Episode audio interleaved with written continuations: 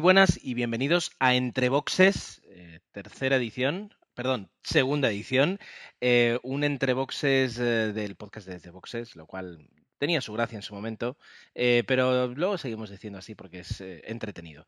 La cuestión es que estamos aquí para hablar de Fórmula 1, ¿por qué no? Eh, también es cierto que no ha empezado la temporada, faltan dos semanitas nada más para que comiencen las, las carreras de, la, de la mejor forma dicha, pero teníamos muchas ganas de hablar de Fórmula 1 y hemos dicho, pues ya que han acabado los terceros y últimos test de la temporada, lo cual es curioso, es decir, un deporte en el que solo se entrena tres, durante tres sesiones en todo el año, pues eh, vamos a, aprovechar para grabar, para hablar un poco de pues en qué, lugar se encuentra cada, cada equipo, eh, eh, qué noticias hemos ido acumulando y queremos, y queremos comentar. Y bueno, pues aprovechando que no está Osvaldo, pues por hablar de- del Ferrari con, con alguna tranquilidad. Ya he dicho que no está Osvaldo, pero es que todos los demás sí estamos, así que voy a dejar paso pues eh, a, bueno, pues a Emanuel mismo. Emanuel, muy buenas noches. Hola Gerardo, hola a todos. ¿Qué tal? ¿Cómo, cómo va el invierno? Pues bien, es decir, eh, los Pirelli se desgastan mucho, Ferrari parece que está bien, Red Bull está fuerte. Yo creo que el- de momento es un invierno atípico en ese aspecto. Jorge, muy buenas. Muy buenas, pues sí, ya, ya preparándonos, preparándonos para, para la temporada. ¿Ya tienes tu aplicación para el iPad? Eh, no, me, me cuesta darle a Eccleston esos 30 euros, la verdad. Bueno, piensa que un, que es un 60% es para Apple. No, 70. no, un 30, un 30. Un 30, un 30%, eso, un 30% es para Apple. Eh, Agustín, tú ya tienes la aplicación para, para el iPad, ¿cierto? Cierto, cierto. Ya la descargada, pirateada. Lógicamente los, los que vivimos fuera de la ley somos así. Y nada, con ganas de empezar esta, esta nueva temporada. Bueno, sí, en tu caso es un poquito testimonial porque luego al final siempre nunca estás para que grabemos contigo, o sea que las temporadas empiezan y terminan y, tu vida sigue igual. Pero bueno, no nos vamos a meter con eso ni vamos a, hablar mal de ti, eh, menos en este Entre Boxes. Del que no podemos hablar mal porque luego no nos hace las crónicas de carreras tan maravillosas como nos las hace es de eh, Dani. Muy buenas. Muy buenas a todos, bienvenidos, que os, os sabemos que estáis con, con ansias de, de escuchar Fórmula 1 y que bueno, eh, esta temporada hemos hecho pocos entre boxes, pero estamos preparando ya eh, la cuesta de marzo, como decía Emmanuel el otro día, en la cual pues nos toca grabar todos los fines de semana de este mes. Bien, pues con ese reto y con el de estar pues por cuarta, cuarta, ¿verdad? ¿Temporada? Sí, cuarta, Dios mío. Eh, con, con la intención de estar durante esta temporada 2013 para ir contando todo lo que vaya sucediendo, para ir viviendo la emoción, pues de un deporte que nos gusta, que es la Fórmula 1, eh, pues eh, vamos a empezar ya este último entre boxes de la temporada.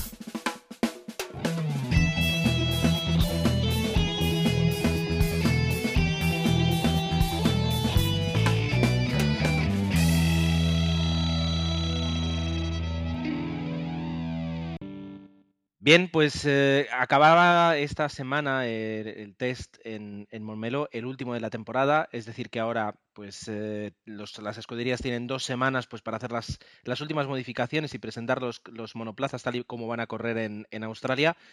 Y bueno, hemos tenido, tenido pues para todos, eh, podríamos incluso hacer un, pequeño resumen ya no solo de estas jornadas, sino de todas en general, haciendo un repaso por, por pilotos, por, eh, por eh, escuderías, eh, bueno, comentando también temas de, neumáticos, etcétera, etcétera.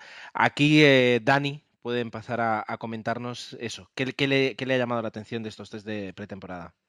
Bueno, la verdad es que mm, lo hablábamos antes de empezar, que son unos test pues eh, un tanto complicados de, resumir.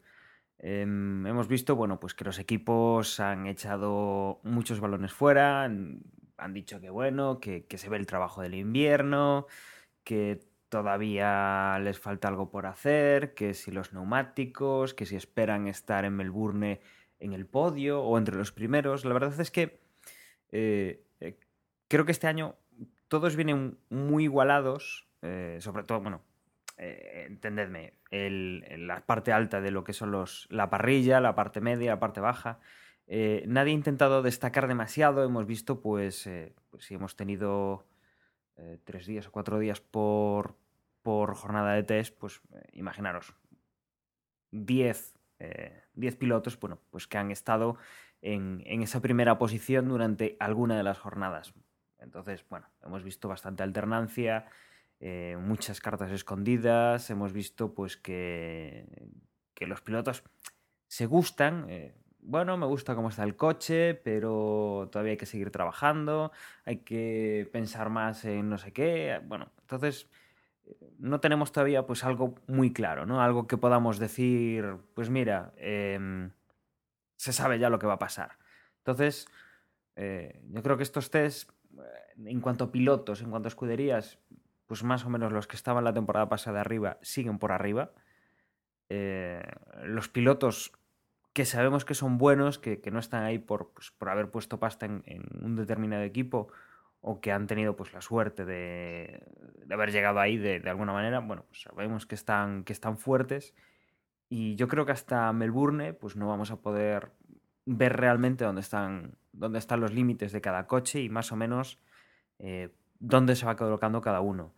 Lo que sí que hemos podido ver, eh, yo creo que han sido un poco los, los neumáticos, ¿no? que han sido así bastante protagonistas de, de las jornadas de test, que, que además pues, también han, han, sufrido las inclemencias del tiempo, sobre todo si no recuerdo mal, pues la, la última sesión en Barcelona, pues que ha, que ha dado problemas pues, con un poco de el temporal y las temperaturas frías que teníamos en, en España en esos días.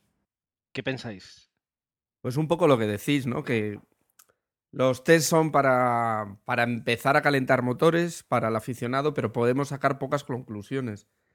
Quizás eh, los que les interesa ir de tapados van de tapados, porque quizás de lo que hemos leído y, y tal, vemos que Red Bull no, no está apareciendo en los grandes titulares, pero sin embargo sabemos que está ahí.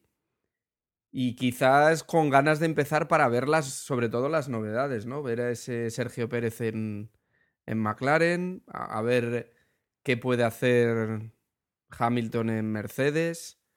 Y luego, bueno, pues esos equipos medios, parece que sí tenemos a, a un equipo Sauber, bueno, que, que, podría, que podría aparecer, aunque también tienen ahí a Esteban Gutiérrez, a ver qué, qué es lo que hace este debutante.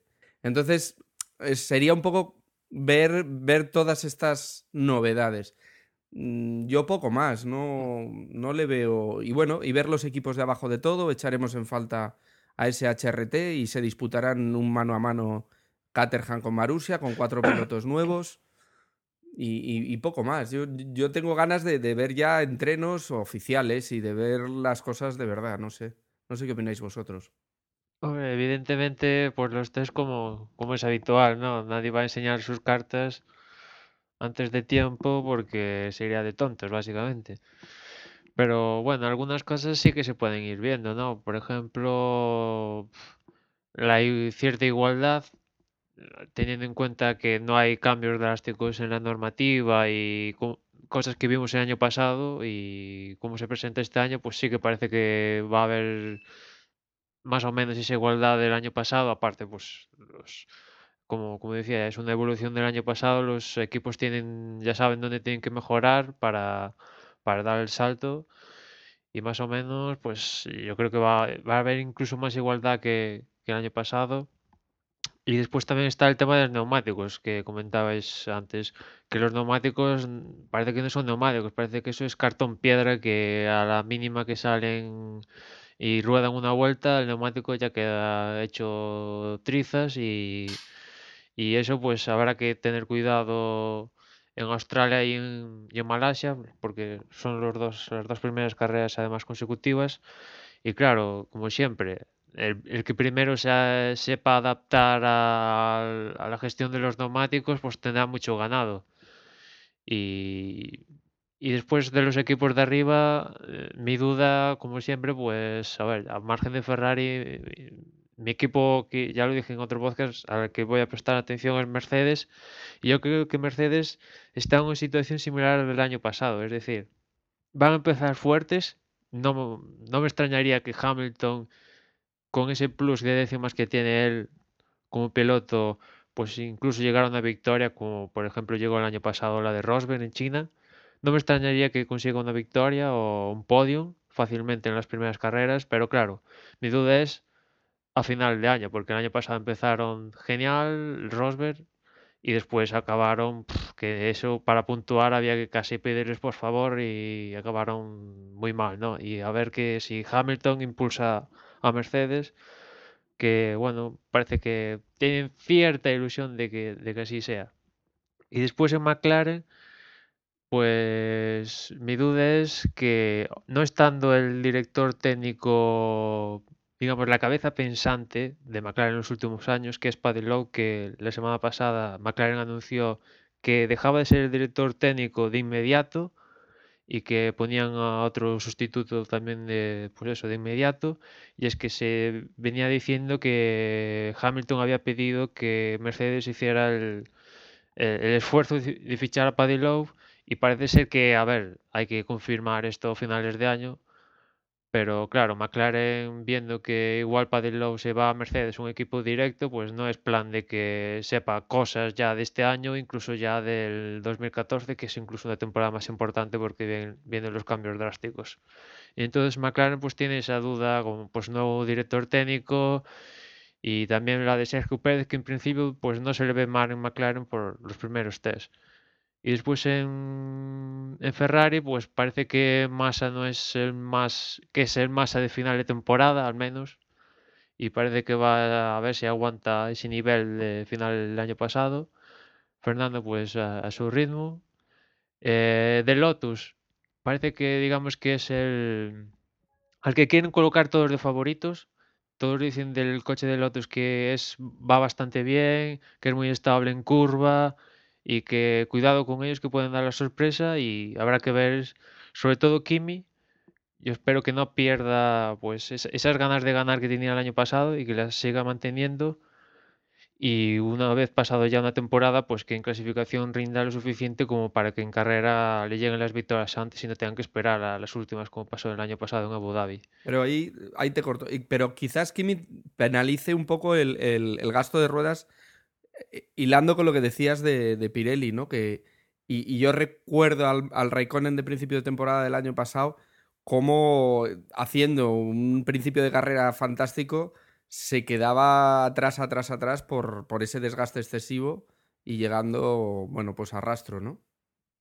Claro, esto es que esto de los neumáticos, vete tú a saber, el pues el año pasado aquí me lo costó al principio, quizás porque se volvía a meter y tal, pero vete tú a saber que igual Lotus le ha conseguido conseguir el punto en las primeras carreras al coche o, o puede salir algún equipo de, de atrás, por ejemplo un Sauber, no me extrañaría tampoco que Hulkenberg o algún Force India o algún de estos, ¿sabes? Que Sí, o en Williams, que cuenta que los también de- parece que está Sí, bien. teniendo en cuenta el papel tan importante de los neumáticos y que este año Pirelli pues eso ha puesto chicle y a la mínima pues se autodestruyen, ¿no? Pero repite, Pues- repite un poco la, la estrategia de otros años, ¿no? Llevamos ya, este sería el tercero, en el que empiezan las temporadas con esta situación de neumáticos que, que al aficionado nos da un espectáculo estupendo, pero que genera una inseguridad en pilotos y equipos que, que poco a poco van cerrando por aprendizaje de las gomas y porque van endureciendo esas gomas por petición de los propios equipos. Ahí Pero- yo creo que tenemos una, un tema de, de quién pide, ¿no? Por una parte, quién pide eh, que las gomas sean así, eh, por qué luego los equipos protestan cuando son los, la- en teoría, pues la FIA, la FOTA, es decir, no, no sé quién exactamente es, es que, que- quien pide esos eh, neumáticos eh, tan, tan blandos que luego todo el mundo se queja. Hombre, yo creo que viendo lo que pasó la temporada pasada, o sea, Pirelli le ha hecho caso al aficionado, o sea, las primeras carreras, diferentes ganadores, carreras muy entretenidas y claro, el aficionado pues se puede venir quejar Michael Schumacher 20 veces que Pirelli dice, oye, a mí el aficionado me dice que está contento y incluso nosotros nos quejamos el final del año pasado donde ponían auténticas rocas para que eso, digamos, no tuviera mm, que afectara directamente al campeonato y Pirelli este año, al menos en las primeras carreras, ha tirado todo, ha apostado a tope. Ruedas súper blandas, ya de por sí, los, como comentamos en el anterior podcast, ya de por sí son más blandas que el año pasado en todos los rangos. Y encima, para la primera selección de Australia, los compuestos ya son de partida más blandos que los que llevó el año pasado, con lo cual eso, a lo que haga un poquito de calor en Melbourne, eso eh, ya van diciendo los equipos que mínimo, mínimo, una parada más de media en todos los grandes premios, eh, mínimo, y pues vete tú a saber si se da justo el margen de temperatura es especial y que igual hay dos, dos grados más de temperatura en el asfalto, pues igual los neumáticos empiezan a volar como si nada. Bueno, pues ahí está también un poquito el, el, el, buen hacer de cada equipo en evolucionar el coche eh, hacia, hacia esa dirección. Eh, mm. Yo creo que no deja para mí de ser interesante, no, no, no, veo, no veo el problema realmente. Y, y, después está Red Bull, que como tú decías, Gerardo, eh, es el equipo si, si a Lotus, por la contra, como decía, le, quieren poner, digamos, como eh, entre favoritos y tal, en cambio Red Bull tiene como un low profile, ¿no? Parece que son los perdedores del año pasado, que no han ganado los últimos años nada, que tienen que espabilarse y tal. Y, hombre, no tienen las ventajas salvajes que tienen otros años, eso espero yo, pero... Mmm, digamos que la táctica de ir a apostar por no de, pocas declaraciones y las declaraciones que hacen es en plan vamos mal, tenemos que apechugar y meter más y solventar problemas. En cierta medida, pues a mí personalmente eh, me hace estar más alerta con ellos. Ah, pero ese papel lo han jugado muchas veces, ¿no? El ir así un poquito de tapados y de víctimas y de, ay, ya nos gustaría cuando les sacaban segundo y medio a todos. No sé. Pero, pero este año más, ¿eh? Bueno, puede ser, puede ser. Y luego es verdad que, que quizás eh, la nueva normativa, por ejemplo, de clasificación, pues les perjudique. Y, y, esa ventaja que tenían de clasificación sobre el resto de equipos, que, que, que, claro, a la hora de la carrera al completo era mucho, probablemente este año van a estar penalizados, pero pero yo de Red Bull no me fío nada, nada, ¿eh? Y luego, y luego también que. A ver, Red Bull en realidad lo que, lo que está haciendo es las cosas como, como toca. Eh, el propio Fernando Alonso decía en, en unas declaraciones, eh, sí, todo el mundo eh, espera, mm, o sea, el, coche al que se le está exigiendo más es al Ferrari, pero es que también somos nosotros los que estamos constantemente diciendo que vamos a llevar piezas nuevas, que vamos, es decir, el que está haciendo un marketing mucho más inteligente, pues, de hacerlas las pruebas, de no intentar crear unas falsas expectativas, de no encontrarse en una posición en la que en la primera carrera pues eh, moralmente haya un poquito una debacle y se le cuestione más, eh, es Red Bull, lo están haciendo muy, muy bien. Eh, sí es verdad que por otra parte Ferrari es el, equipo que, más necesita decir que han mejorado con respecto a lo que fue la puesta en marcha del F2012, pero, en este caso, eh, Red Bull está haciendo las cosas como, como debería, es decir, manteniendo todo lo que puede en el silencio y, y, continuando desde ahí. Sí, también hay que tener en cuenta que digamos que Red Bull, Red Bull y el McLaren son los coches que, digamos, menos margen de maniobra con respecto a los otros hay para este año, ¿no? Por ejemplo, Mercedes tiene un margen de maniobra para mejorar, pues gigantesco, ¿no? Ferrari tiene el suyo y McLaren y Red Bull, pues tampoco es tanto porque el año pasado al final de temporada, sobre todo Red Bull, no, con, con esas victorias consecutivas de Vettel, parece que casi estrenaron un coche nuevo, ¿no? A finales de año, algo difícil de ver en la Fórmula 1. Y sí que parece que tiene menos margen que los otros, pero algo ha cambiado, ¿no? Si fijaste, la temporada pasada cuando se presentó el Red Bull se había cierta polémica por la, recordar, la, toma esta, por el que hacía justo en el morro o en el escalón este de pato, cierta polémica. Bueno, al final quedó en nada. En la temporada pasada, cierta polémica por los escapes, no sé qué. Y en cambio este año la polémica la hemos tenido en Williams, que al final ha cambiado el sistema de escapes, y después también polémica en un equipo de un poco más de atrás como es Caterham. Y en cambio Red Bull ninguna polémica. Sí, pero, es bueno, es malo. Pero a la chita callando, por ejemplo, la toma de aire, aunque no la ha dejado en el escalón, la, ha puesto en el morro para hacer ese conducto, para esa, para esa transición de aire. Es decir, que él hace, él hace el papel que tiene que hacer. Viene de ganar tres campeonatos del mundo, puede ir de pobre por la vida porque no necesita más que humildad para seguir para adelante. Y como decía Gerardo, Ahí los que tienen que apostar y decir que lo están haciendo mejor que nadie son los que tienen que ganar imperiosamente, que es Ferrari. Y la pregunta es, porque yo creo que, o sea, soy, soy el ferrarista declarado del grupo, lo sé. eh, ¿Creéis que este año Ferrari tiene un coche con el que competir, un coche con el que, mejor dicho, con el que ganar? Volvemos a como nos quedamos el año pasado. El coche no lo sé. El equipo creo que no. Hombre, yo creo que... explica- un, un segundo, un segundo. Explícate. Lo ha, lo ha apuntado Emma. Yo no sé tal, pero no me creo que tenga dos pilotos dispuestos a competir por los primeros puestos en todas las carreras. Más claro, creo que Massa no debía de estar en el equipo. Vale. Claro, es que. A ver, de Red Bull, tanto Vettel como McLaren. eh, Perdón, Vettel como Max Webber, sabes que alguna carrera pueden tener la mala, pero sabes que más o menos los dos van a estar ahí arriba, ¿no? Eh, de McLaren, Baton puede tener sus días malos, a veces muy malos y tener una racha negativa, pero sabes que alguna victoria, pole y tal va a lograr. Habrá, la incógnita es Sergio Pérez a si, si responde, ¿no?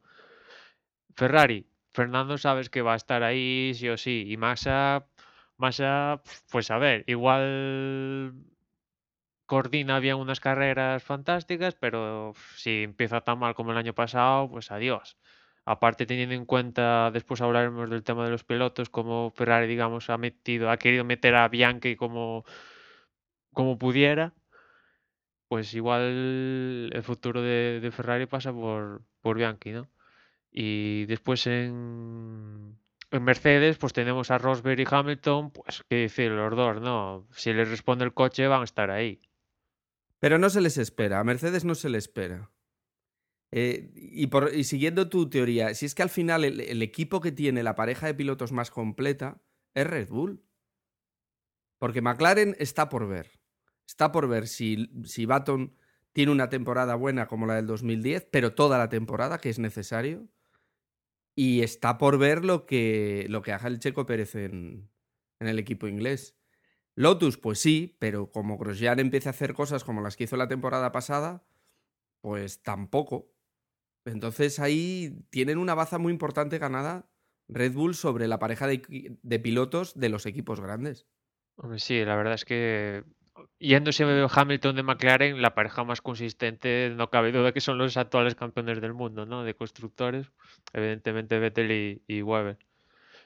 Pero mm, hablando de Red Bull, es que, claro, habrá que ver qué pasa en Australia, evidentemente, pero Red Bull ha mostrado las dos caras, ¿no? Que, que se salen y también que han pasado crisis. El año pasado rondando, sobre todo, que fue el clímax de la crisis, fue Monza.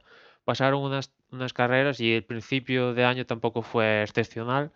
Pasaron sus, sus tiempos malos. Es verdad que supieron reaccionar excepcionalmente. Pero yo ¿no? creo que eso es, acabaron yo creo ganando. que eso es lo, lo- lo admirable de Red Bull. No solo ha sabido eh, dominar temporadas completas, sino que teniendo conflictos, problemas, en dos, tres carreras las ha solucionado. Cosa que, por Es lo que. Cosa que a Ferrari no le ha pasado. Ferrari ha entrado en iba a decir, barrena decir- y, y ahí se ha estancado y ha estado 10 carreras a rastro. Y eso es perder el campeonato. Es lo que iba a comentar, que, que justamente la- las debilidades que ha tenido pues eh, la temporada pasada, por ejemplo, Red Bull, eh, más que pues dar algún tipo de, de resquicio de esperanza para, para que puedan tener- ser más débiles de cara a este campeonato, todo lo contrario. Cada vez que han tenido una crisis la han solucionado y la han solucionado muy bien.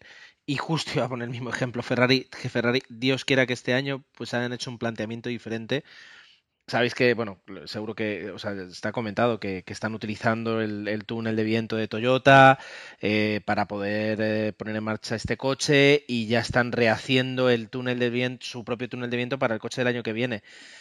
A buenas horas mangas verdes, es decir, eh, llevamos con, con el túnel de viento de Ferrari varios años hablando. Este, pero bueno, aún así, creo que sí este año tienen un coche con el que plantarle cara a Red Bull. A ver, si Fernando Alonso, en un titular que yo tenía por aquí de F1 al día, ah, ponía... ¿Qué, ¿dónde eso que es está? 200 veces mejor o algo así. No, creo que vamos a estar cerca de los mejores. Mm, Pero no fíjate, eso, no- eso lo dijo con el, con el Renault del 2009. Dijo que en Barcelona, en los test, me acuerdo yo que dijo que su intención era luchar por el título. Después ya vimos lo que pasó en 2009, ¿no? Que eso fue... O 2009 Pero- o 2010, que eso. ¿Sabes? Al principio, ¿qué va a decir? Que no, que se autodescarta. No, a ver, eh, el año pasado prácticamente dijo, o sea, con este coche no podemos pelear por el título. Eh, a eso me refiero. Hay un, un- un cambio en las afirmaciones en decir, vale, este coche funciona tal y como teníamos pensado y lo podemos evolucionar y no como el año pasado que, que- que- que de repente pues no se sabía qué tenían ahí, si, si era el mismo coche que habían diseñado. De hecho, era todo lo contrario. Entonces, en, ese, en ese aspecto me refiero a que, eh, que si el año pasado con el lo- F2012 eh, llegamos a la última carrera peleando por el título, este año pues debería, no digo, ser, no digo más fácil, debería ser más posible el, el tener esa lucha. Em, a ver, a mí me gustaría, y no por ferrarista, es decir, y ya no solo Ferrari, llámalo Mercedes, llámalo McLaren, eh, que Red Bull sufriera, pero que sufriera para, para, como decía Jorge antes, es decir, hacerles eh, sacar su, su arsenal entero y hacerles comer la cabeza y verles pues con, con serias dificultades. Realmente, recordemos, no me acuerdo ahora el, número, el número de puntos que, llegó a tener Fernando por, por, eh, por encima de, Sebastián Vettel a, a mitad de temporada. Creo que fueron 47 puntos, creo, creo recordar. Eh, y luego fíjate lo que pasó, Red Bull reaccionó y pum, pum, pum, pum, y ganó Vettel. Em, en este aspecto yo creo que, que estamos muy igualados con todas las, todas las escuderías. Incluso me atrevería a decir Mercedes. Eh, no sé, no sé, no sé. Bueno, vale. Y luego, eh, estamos dedicándole muy poquitas palabras a, a- a- ese bloque de en medio. Williams, Sauber, Toro Rosso. Quizás, quizás hay muchas más novedades, ¿no? Y, y quizás hay Pero, más variables. pero es un es, es un bloque de en medio que, teniendo en cuenta diversos factores, te puede amargar el día. A los de arriba, dices. Claro. A, a los de arriba. Claro, claro, pues, claro. Te pueden meter en un o sea, podio, no, sí, sí. mm, No es el clásico autobús del medio de la Fórmula 1 de temporadas pasadas que, claro, ni, ni, ni, dando las gracias arrimaban a un quinto o sexto. No, no. Aquí, a lo que se junten cuatro cositas, está un Maldonado ganando carreras, que a ver si, si lo repite. Está un Hulkenberg que parece que, que el cambio de Force India no le ha sentado nada mal. Está, está el propio Force India con la vuelta de Sutil y Resta. Está los toros a ver si la evolución del coche pues avanza. Y después, claro, están los Caterham y, bueno, y que va a ser el último porque yo creo que Caterham, al menos de principio sí que dado un pasito más que, que el Marussia. Bueno, pero también es verdad que llevamos tres temporadas diciendo que Caterham está un pasito por encima de Marussia y luego los ves que, bueno, están prácticamente igualados. Es decir, mm, el segundo que le saca uno es la caja de cambios que se le rompe al otro. Ah, en ese aspecto, pues eh, cuesta, cuesta. Eh, cuesta creer hasta qué punto van a estar. Y Toro Rosso es un poquito el, el- más dudoso porque he hecho un pareado. Pero porque sí es verdad que con, que con Williams y con, y con Sauber, yo creo que tal y como han ido los test, las declaraciones, etcétera, etcétera, pues podemos ser moderadamente optimistas a lo que tú dices, a, que, a que den guerra y a que en cuanto te despistes eh, te quedes ahí atrás y, y se, se te sea muy complicado eh, eh, adelantar ese, a ese pelotón. Pero con Toro Rosso es un poquito la, la- duda de siempre, de si van a ser capaces de hacer algo más eh, que, lo que, lo que han estado haciendo estos últimos años. Mm. Parece que Toro Rosso ha dado un paso atrás. Más bien, el año pasado parecía que estaba en el medio ahí, codeándose con igual con Sauber o con Force India. Y parece que este año ha bajado de, al vagón de cola y ya ha desaparecido el HRT. Seguimos teniendo seis, eh, seis pilotos, seis coches que son el pelotón de cola. Más bien parece que no han desarrollado nada o no han evolucionado tanto. Mm, El Toro Rosso de la temporada pasada ya aquello era ya no había por dónde cogerlo. o sea, Yo digo a priori, a priori, a principio de tem- temporada. Ya el año pasado ya no, no, no. a- a- hubo algunas carreras que aún consiguieron puntos, pero no, la cosa no, no se podían comparar con Williams y, y Sauber en ese sentido de, de rendimiento en, en- en carrera. Que volviendo al hilo de Ferrari, eh, donde fallaba más Ferrari es sin clasificación, porque en carrera más o menos, pues oye, ahí se han Sí. mantenido a las últimas temporadas, ahí al menos Fernando sí que, vale, el coche no era suficiente rápido, pero sabes que le ganaba décimas a tanto a Red Bull, McLaren, en la mayoría de casos, ¿no? La, la lacra estaba en la clasificación y esperemos que el tema del doble DRS y que lo, poco que hayan o lo mucho que hayan podido mejorar el coche sirva para eso que parece, viendo las, los test eh, y poniendo en comillas y tal, que al menos en clasificación va a tener más opciones Fernando de estar luchando por poles en seco y no va a tener que esperar a milagros de que llueva y estas cosas. A ver si es así. Porque entonces la cosa ya, ya, ya pinta diferente y ahí sí que las cosas cambiarían, ¿no? Porque no es un mismo un Fernando saliendo desde la pole que saliendo de octavo. O saliendo tercero. Bueno, también. Cosa que el año pasado tampoco pudo hacer mucho. Pero entonces estamos hablando, porque mm, recordamos, recordemos que el año pasado eh, estábamos todos alucinando con este inicio tan, tan, uh, tan igualado, nunca había habido tantos uh, ganadores en diferentes carreras diferentes. Vamos, estábamos encantados con que, con que la temporada fuera tan, tan abierta. Um, a priori de lo que hemos visto en los test, tenemos que esperarnos algo incluso más de lo que hay ahí, de lo que vimos el año pasado. Hombre, más, más no sé, pero yo creo que el, los anuncios de Pirelli y, y, las declaraciones de pilotos y equipos sí que nos auguran un principio de temporada un poco en el sentido del año pasado y del anterior, con, con problemas okay. en los neumáticos en las últimas carreras, problemas de juegos de neumáticos y todo eso, pues eh, vamos a tener un, yo espero tener un gran principio de temporada. Hombre, que se dé justo la casualidad de que en los, pros, en los primeros ocho grandes premios haya ocho ganadores, hombre, a ver, pasa una vez, no creo que vuelva a pasar dos o tres años y consecutivos, además. El caso es que, pues, estas cosas que haya cambiantes, ¿no? Una carrera tipo Canadá que va primero Vettel y Alonso y de repente, pues, chas, y acaba ganando Hamilton y segundo Sergio Pérez, por ejemplo, por poner una carrera. Cosas de este estilo. Pues eso a priori lo veo posible en las primeras carreras, sí. Después a lo que vaya pasando en la temporada ya, ya se irá, irán, ya se irá viendo como, pasó las temporadas pasadas. Eh, no sé si tenemos algo más que comentar. Yo supongo que lo comentasteis en el anterior entre boxes, pero el hecho de que no, de que este año eh, pues HRT ya no exista, uh, va a darnos un puntito más de emoción en las, en las clasificaciones, porque en la Q1 eh, no se van siete, sino que se van seis, ¿cierto? Pues sí, evidentemente quitando el margen de HRT, pues habrá que hacer los cálculos ahí de. Exacto. De Quiero decir, se eliminarán, se eliminarán seis coches en la Q1 y otros seis coches en la Q2. Claro, antes eh, en esa Q1 pues eh, teníamos siete, siete eliminados, eran los, las tres escuderías guion paquete, más el desafortunado de la jornada o, o, el, o, el, o el, menos, o el menos hábil de, de, ese día. Claro, este año eh, entendemos que en la Q1 pues se seguirán yendo esas dos escuderías, pero luego nos quedan dos, eh, dos puestos, dos posiciones para eh, el momento de, de iba a decir del, del, bochorno, porque sí, porque además están todas las cámaras en el paddock esperando a que llegues diciendo, bueno, ni a la Q2 eh, vamos a tener un poquito más de emoción por esa parte. Sí, en cierta medida sí. Y, y en la, sobre todo en Australia, donde digamos hay que medirse todos, pues más si cabe, ¿no? Bueno, bueno, pues más, más emoción todavía. Quiero recordar, por ejemplo, recordando así de ponerse nervioso, que el año pasado Fernando, de hecho, se quedó en la Q2, no pasó a la, Q, a la Q3 porque se salió, ¿no? Se salió en la Puzolanda en Australia y no, no llegó ni a la, a la definitiva ronda, o sea que estas cosas, pues, uh -huh. están al orden del día. Bueno.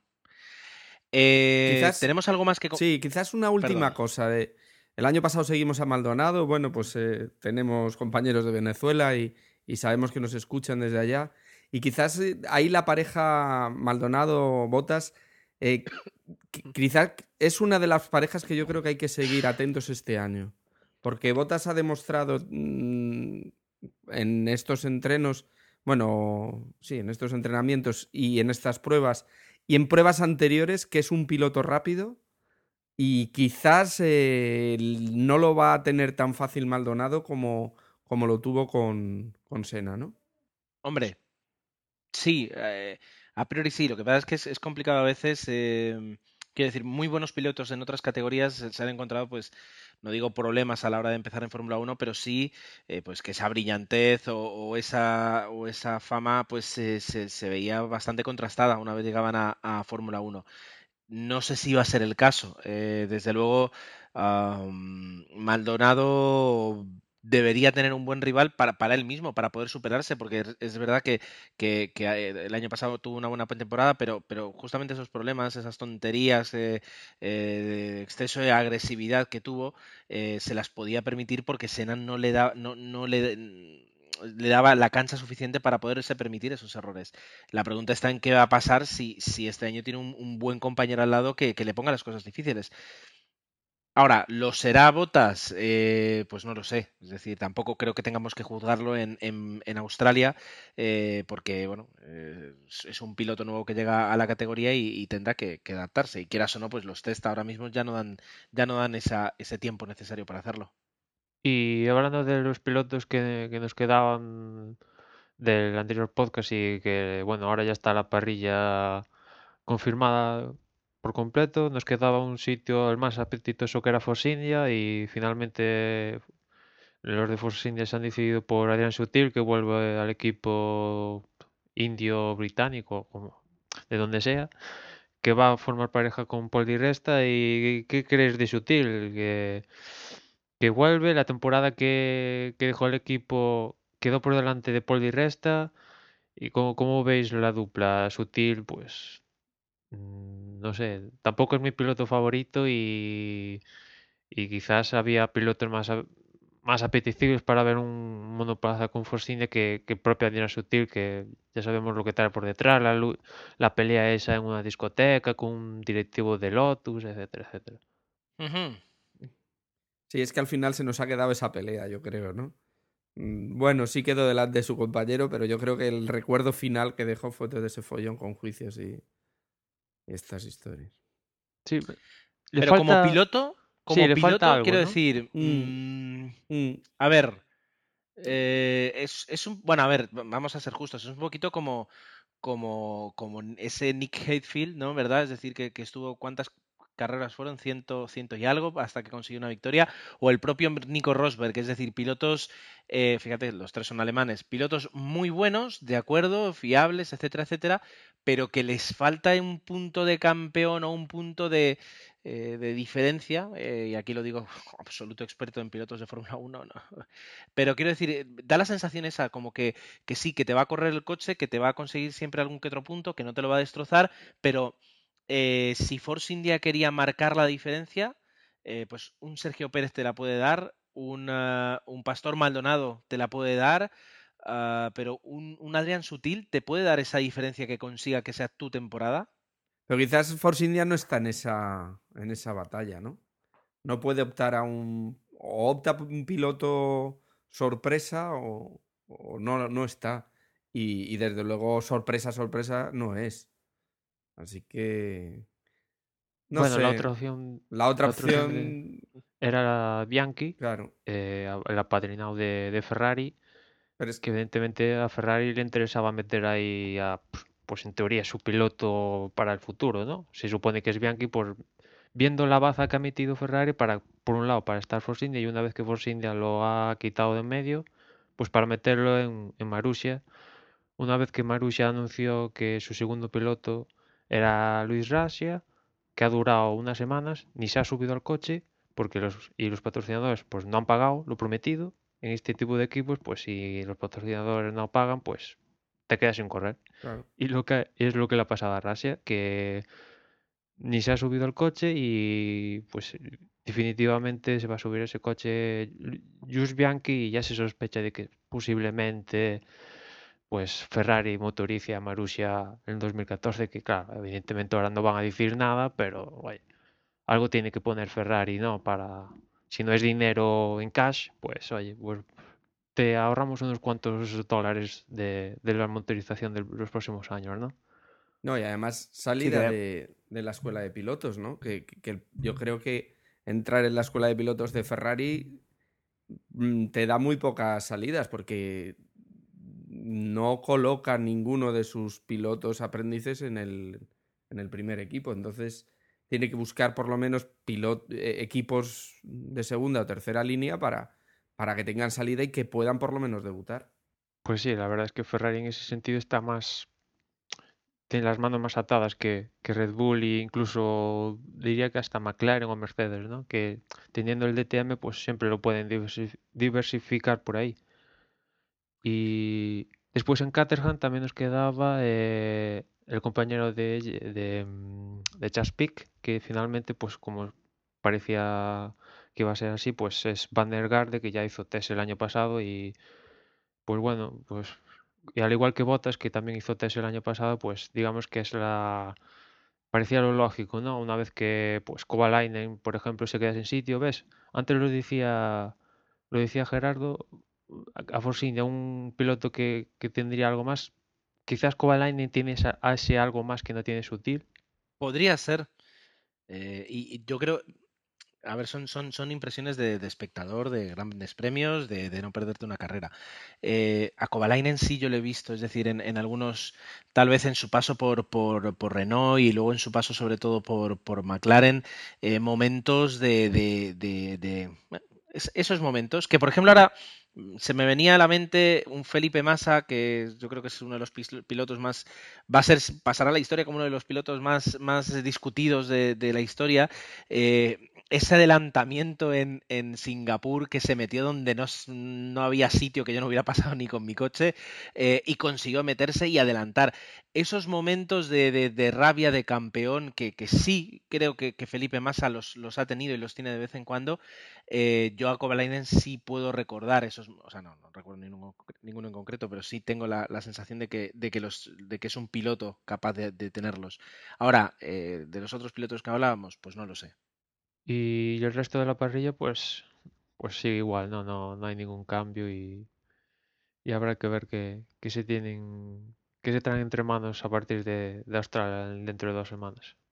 Y ya, ya que estamos comentando así cosas, pues podemos comentar quizás el calendario de la Fórmula 1, que quedaba varias incógnitas. Una era el dónde se iba a disputar el Gran, Gran Premio de Alemania y si se iba a disputar que sí que se va a disputar y finalmente va a ser como estaba programado en Nürburgring.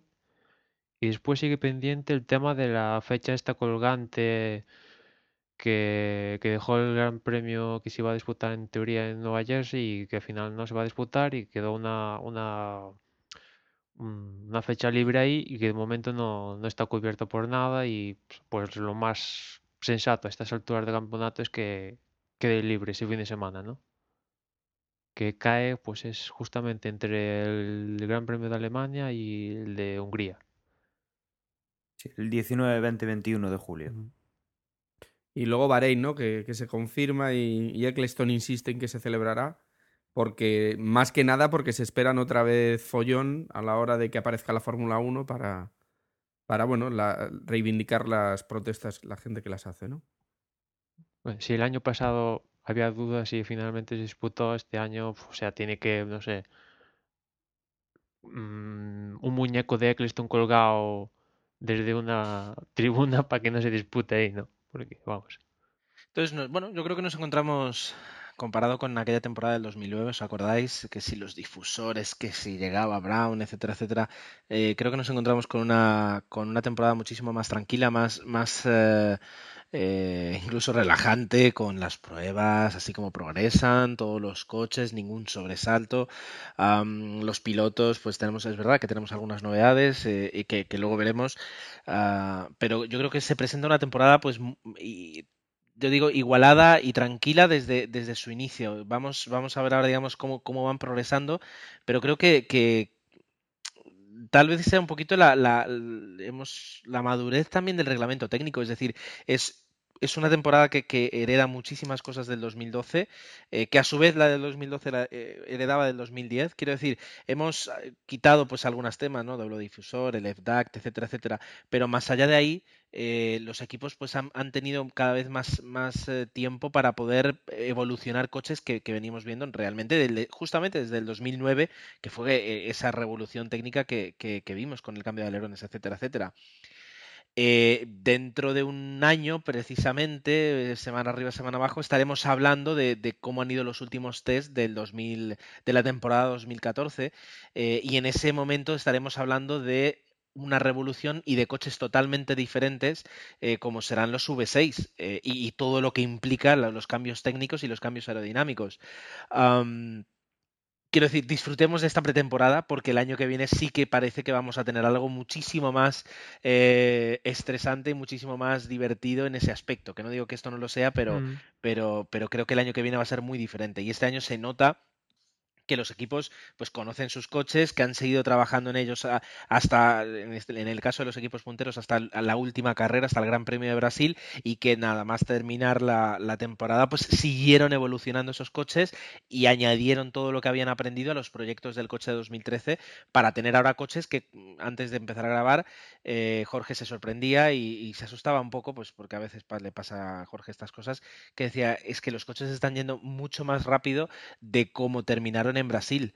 Eh, y, internamente, pues porque además siempre hace estas cosas Agustín, aparte de pasarnos enlaces a cosas raras, nos ha, nos ha enviado un, una relación de los mejores tiempos de los últimos test de temporada de la temporada 2012, en los que, eh, digamos, estábamos en los, en los 1.22. Uh, eh, el mejor, el mejor eh, tiempo fue de Kamui Kobayashi de Sauber con un 1.22 bajo, un 1.22.3 y eh, este, este, en, en, este último test de, Barcelona, el mejor tiempo ha sido para Rosberg con un 1.21. Es decir, estamos hablando de una mejoría con respecto a hace un año de 2,1 de segundo.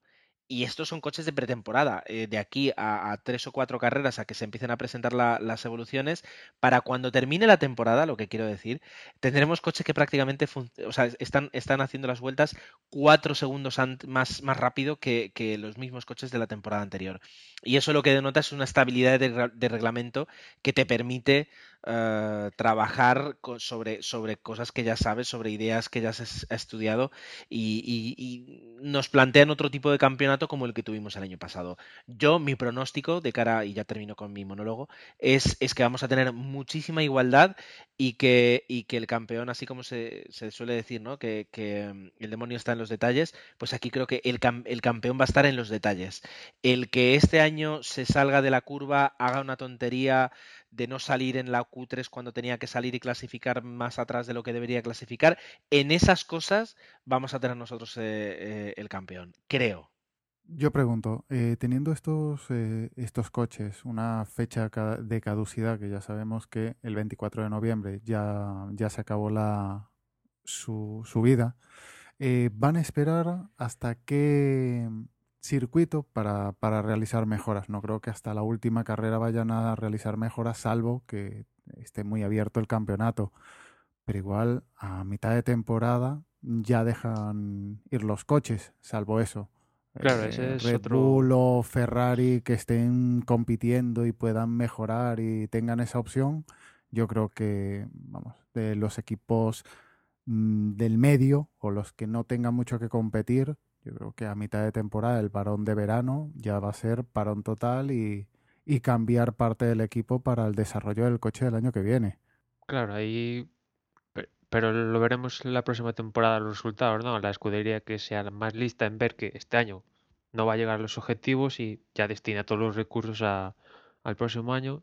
Que en ese tipo de escudería estaba yo pensando en Mercedes, ¿no? Que si, digamos, tiene la misma línea temporal que el año pasado, que vale, puede ganar y después llega debacle, pues ahí sí que puede ser realmente peligroso o Hamilton el próximo año teniendo los recursos de Mercedes y tal. Si digamos se da la misma situación, ¿eh?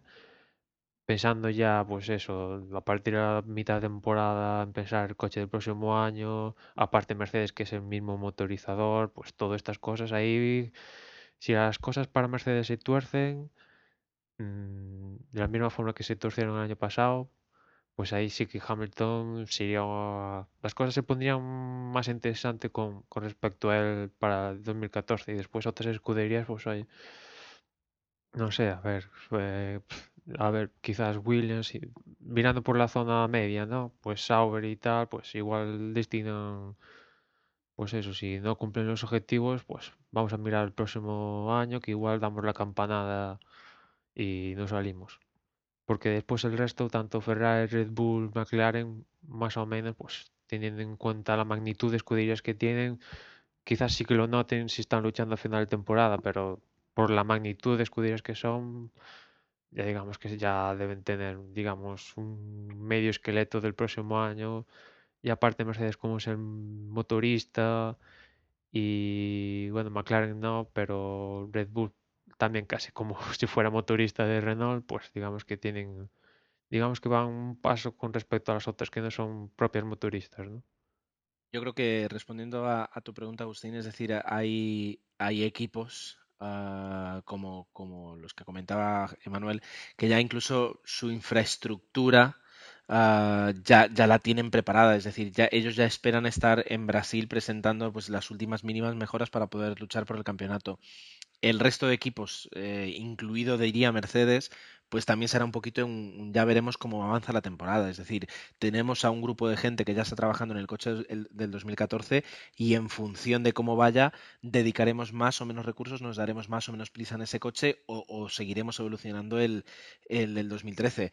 Pero los tres gran, las tres grandes al menos, eh, yo creo que, ya tienen eh, planes de que van a, evolucionar estos coches hasta el último momento, por eso, porque, porque confían en, estar dentro de la, dentro de la lucha.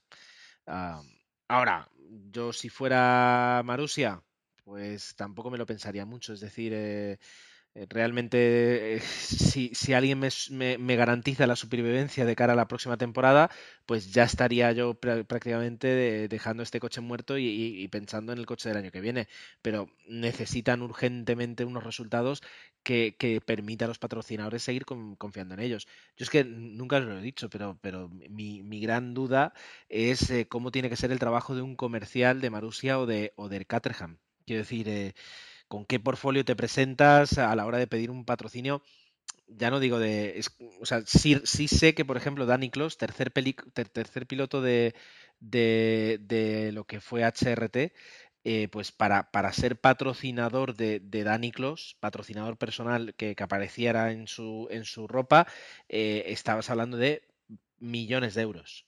Y era el tercer piloto de, de HRT eh, Marussia y Caterham, pues entiendo que aspiran a, empresas globales, pero no sé cómo, cómo llegas tú y dices que, eh, que sí, que tú eres de los que primero se van, de los que nunca ganan puntos, etcétera, etcétera. Si tienen garantizada la supervivencia, yo empezaría a evolucionar el coche ya. Si no lo tienen, pues eh, tendrán que trabajar este año.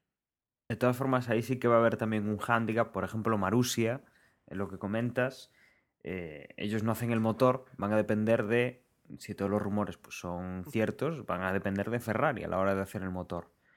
Y Ferrari, pues, eh, si está luchando por campeonato igual en eso, pues eh, puede que se retrase un poco. Entonces, eh, va a haber mucho, mucho lío, yo creo que con la temporada, la temporada que viene y con la pretemporada, como tú bien decías. Bien, no sé si te queremos comentar algo más o, si queréis podemos hablar un poquito del calendario, recordar un poquito cómo va a ser y cuándo vamos a poder disfrutar de esta primera carrera. ¿Queréis comentar algo más? Yo creo que nos podemos meter ya con a recordar el calendario de lo que va a venir en, breve ya. Bien, vamos a recordar que eh, la primera carrera tenemos pues justo dentro de dos semanas, el del en el fin de semana del 15 de marzo, del viernes eh, hasta el domingo 17. Eh, acto seguido, la semana siguiente eh, ya estamos hablando del 24 al 20, del 22 al 24 de marzo estaremos en el Gran Premio de Malasia y ahí ya tenemos pues un pequeño, un pequeño parón de dos semanas, de dos semanas o de tres semanas hasta el Gran Premio de Shanghái. Eh, luego ya conectamos la semana siguiente con el Gran Premio de Bahrein. Luego eh, dos semanas para, para vivir el Gran Premio de España en mayo. Y bueno, luego ya no voy a decir todas las citas, pero bueno, tenemos, tenemos ahí las, las 20 carreras confirmadas o las 19 carreras. Vamos a ver al final cómo, termina, porque en la página de la, de la Fórmula 1, en formula1.com, todavía la décima carrera, la del fin de semana del 19 al 21 de julio, eh, pues eh, todavía está como to be announced eh, y por tanto no está confirmado dónde, dónde se va a disputar la carrera, lo cual no deja de ser algo bastante insólito. no sé si merece la pena comentar ya los horarios de Australia o, lo dejamos para el próximo podcast. Yo creo que lo podemos comentar porque como son horarios matutinos, para que nos vayamos haciendo, ¿verdad? Una idea de, qué es lo que nos viene y en el próximo podcast lo comentaremos más. Agustín, Tú mismo, haz los honores.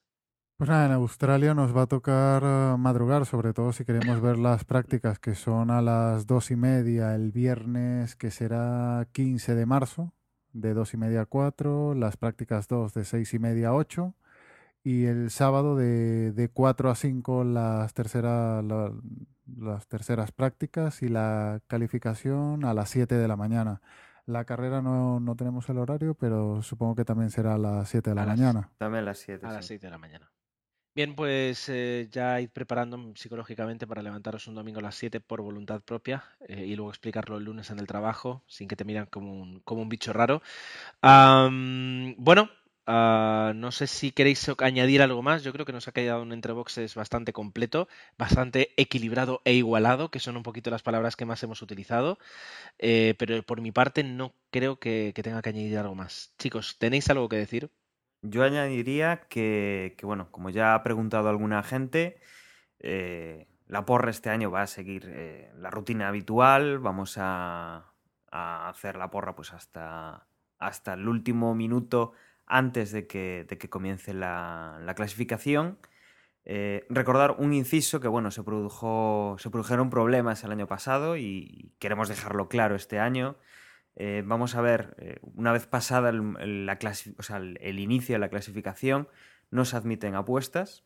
No, ya veis, alguno habrá visto que la página web pues, no te permite hacer la elección, pero en caso de que tuvierais la página web abierta, eh, tuvierais seleccionados los pilotos y le dierais enviar después de ese tiempo máximo, aunque os pareciese que, que también, o sea, que, que se ha aceptado, realmente pues el, el sistema eh, discrimina esos resultados, esas, esas- esos pronósticos.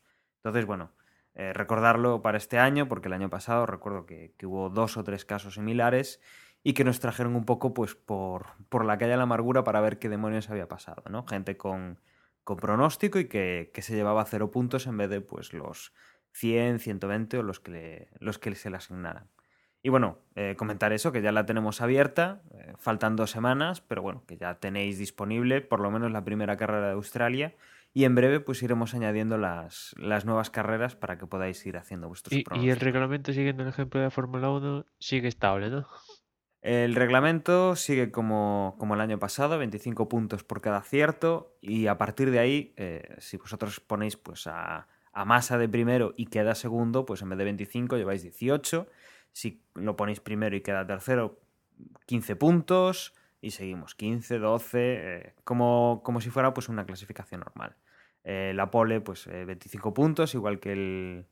bueno, no sé si eran 25 o 10, ahora sí que me cogéis un poco fuera de juego. Pero, pero bueno, la- eh, el reglamento sigue, sigue siendo igual que el del año pasado. No, no vamos a añadir ningún cambio. Bien, pues entonces eh, nos vemos eh, si nada cambia en, bueno, la semana que viene. Estaremos grabando el previo del Gran Premio de Australia. Se me antoja corto porque hemos ya aquí nos hemos desfogado con todo lo que teníamos que hablar de, de, Fórmula 1. Pero bueno, con todo lo que surja en esta última semana, con todas las noticias y con, con la información del, eh, del circuito de Melbourne, estaremos aquí hablando. Y hasta entonces, ah, muchísimas gracias. Recordad, tenemos una dirección interesante eh, para entrar, es decir, más corta que la que teníamos antes, y es desdebox.es. Somos muy originales, somos muy cool, y esa es nuestra nueva dirección. Allí podréis encontrar todos nuestros episodios y los enlaces a las redes sociales que ahora os van a comentar eh, mis compañeros. Pero recordad, para escuchar el podcast, aparte de ir a iTunes, Evox, etcétera, lo que queráis, podéis ir a www.desdebox.es. Hasta la semana que viene. Y como es habitual, también nos podéis seguir por Twitter, donde estaréis ahí al tanto de todo lo que va pasando en estas últimas dos semanas previas a Australia. La dirección de nuestro Twitter es twitter.com barra desde y ahí, como decía, pues podéis estar pendientes. Y como decía Ger, nos vemos ya el próximo, la próxima semana con el previo a Australia. Pues nada, ya estamos aquí venimos para quedarnos, ya empieza la temporada y si queréis estar al día, que lo vuestro es Facebook, pues nada, entráis en facebook.com barra desde boxes, le dais al me gusta y ya aparece en vuestro timeline la- las noticias y lo que posteen. Un saludo. El correo en Gmail, como siempre, desde boxespodcast.gmail.com y bueno, pues ahí nos tenéis. Hasta la semana que viene. Y si tenéis un, tenéis un terminal Android, pues podéis eh, buscarnos en el Google Play, eh, buscáis desde Boxes y ahí tenéis la aplicación en la cual pues, podréis escuchar nuestros podcasts eh, bien descargados o bien en directo, en, bueno, a través de streaming. Un saludo y nos escuchamos la próxima semana.